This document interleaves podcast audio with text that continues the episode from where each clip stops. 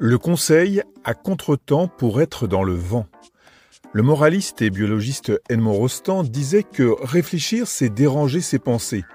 Cette réflexion en miroir de la part d'un penseur mérite qu'on s'y arrête car elle résume bien en cinq mots le travail de conseil au sein de notre agence de communication.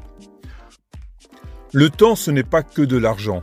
Le conseil force à prendre le temps de la réflexion. Trop souvent, le nez dans le guidon, dirigeants et responsables de communication ont un agenda digne d'une époxy respiratoire.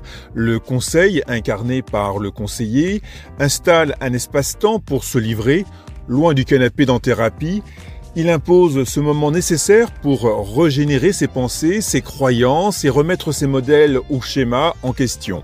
Ce temps est précieux et installe aussi un niveau de confiance utile pour délivrer la parole et permettre une réflexion sans phare, évitant ainsi les incompréhensions.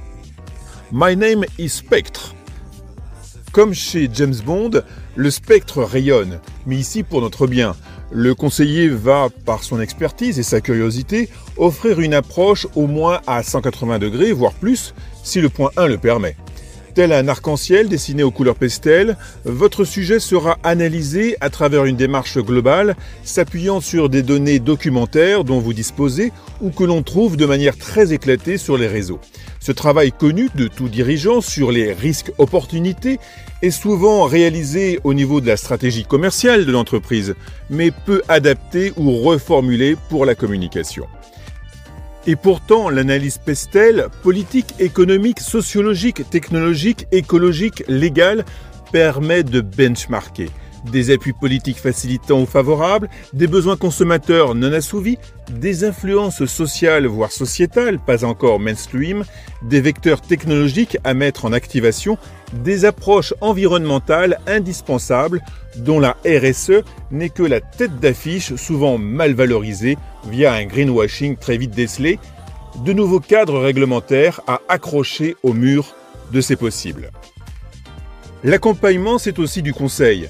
Cela n'a rien d'une promenade de santé. L'accompagnement est une démarche constructive où l'on travaille en interaction le fond et la forme, puis la forme, les outils et canaux par exemple, au service du fond. L'alchimie entre le représentant de l'organisation et le conseiller accompagnateur facilite la reformulation à contretemps, met le doigt sur les opportunités et ouvre la voie à des thèmes pas, peu ou mal encore exprimés. Communication bien conseillée, gagnante en efficacité. L'efficacité et le succès de votre entreprise sont plus éclatants lorsqu'ils proviennent de l'union de plusieurs cerveaux. En reprenant pour soi ces propos d'Isaac Newton, on comprend vite ce que peut apporter un autre regard, surtout extérieur à son organisation. Cette vision est notamment valorisée à Madagascar, où cette méthode est érigée en projet de société politique. Sans tomber dans les palabres et autres discours cabarets, la communication externe qui se nourrit aujourd'hui de celle de l'interne, via les réseaux, notamment ne pas oublier désormais cette formule d'un collègue ami, si tu tournes le dos aux réseaux sociaux, tu cours le risque qu'ils te tombent sur le dos, créant de la transparence parfois subie, le conseil apporte fondation et structuration du discours à développer. Avec 73% de dirigeants interrogés estimant qu'ils devront faire face à une crise au cours des trois prochaines années, on peut estimer aujourd'hui la valeur du conseil et du bon accompagnement.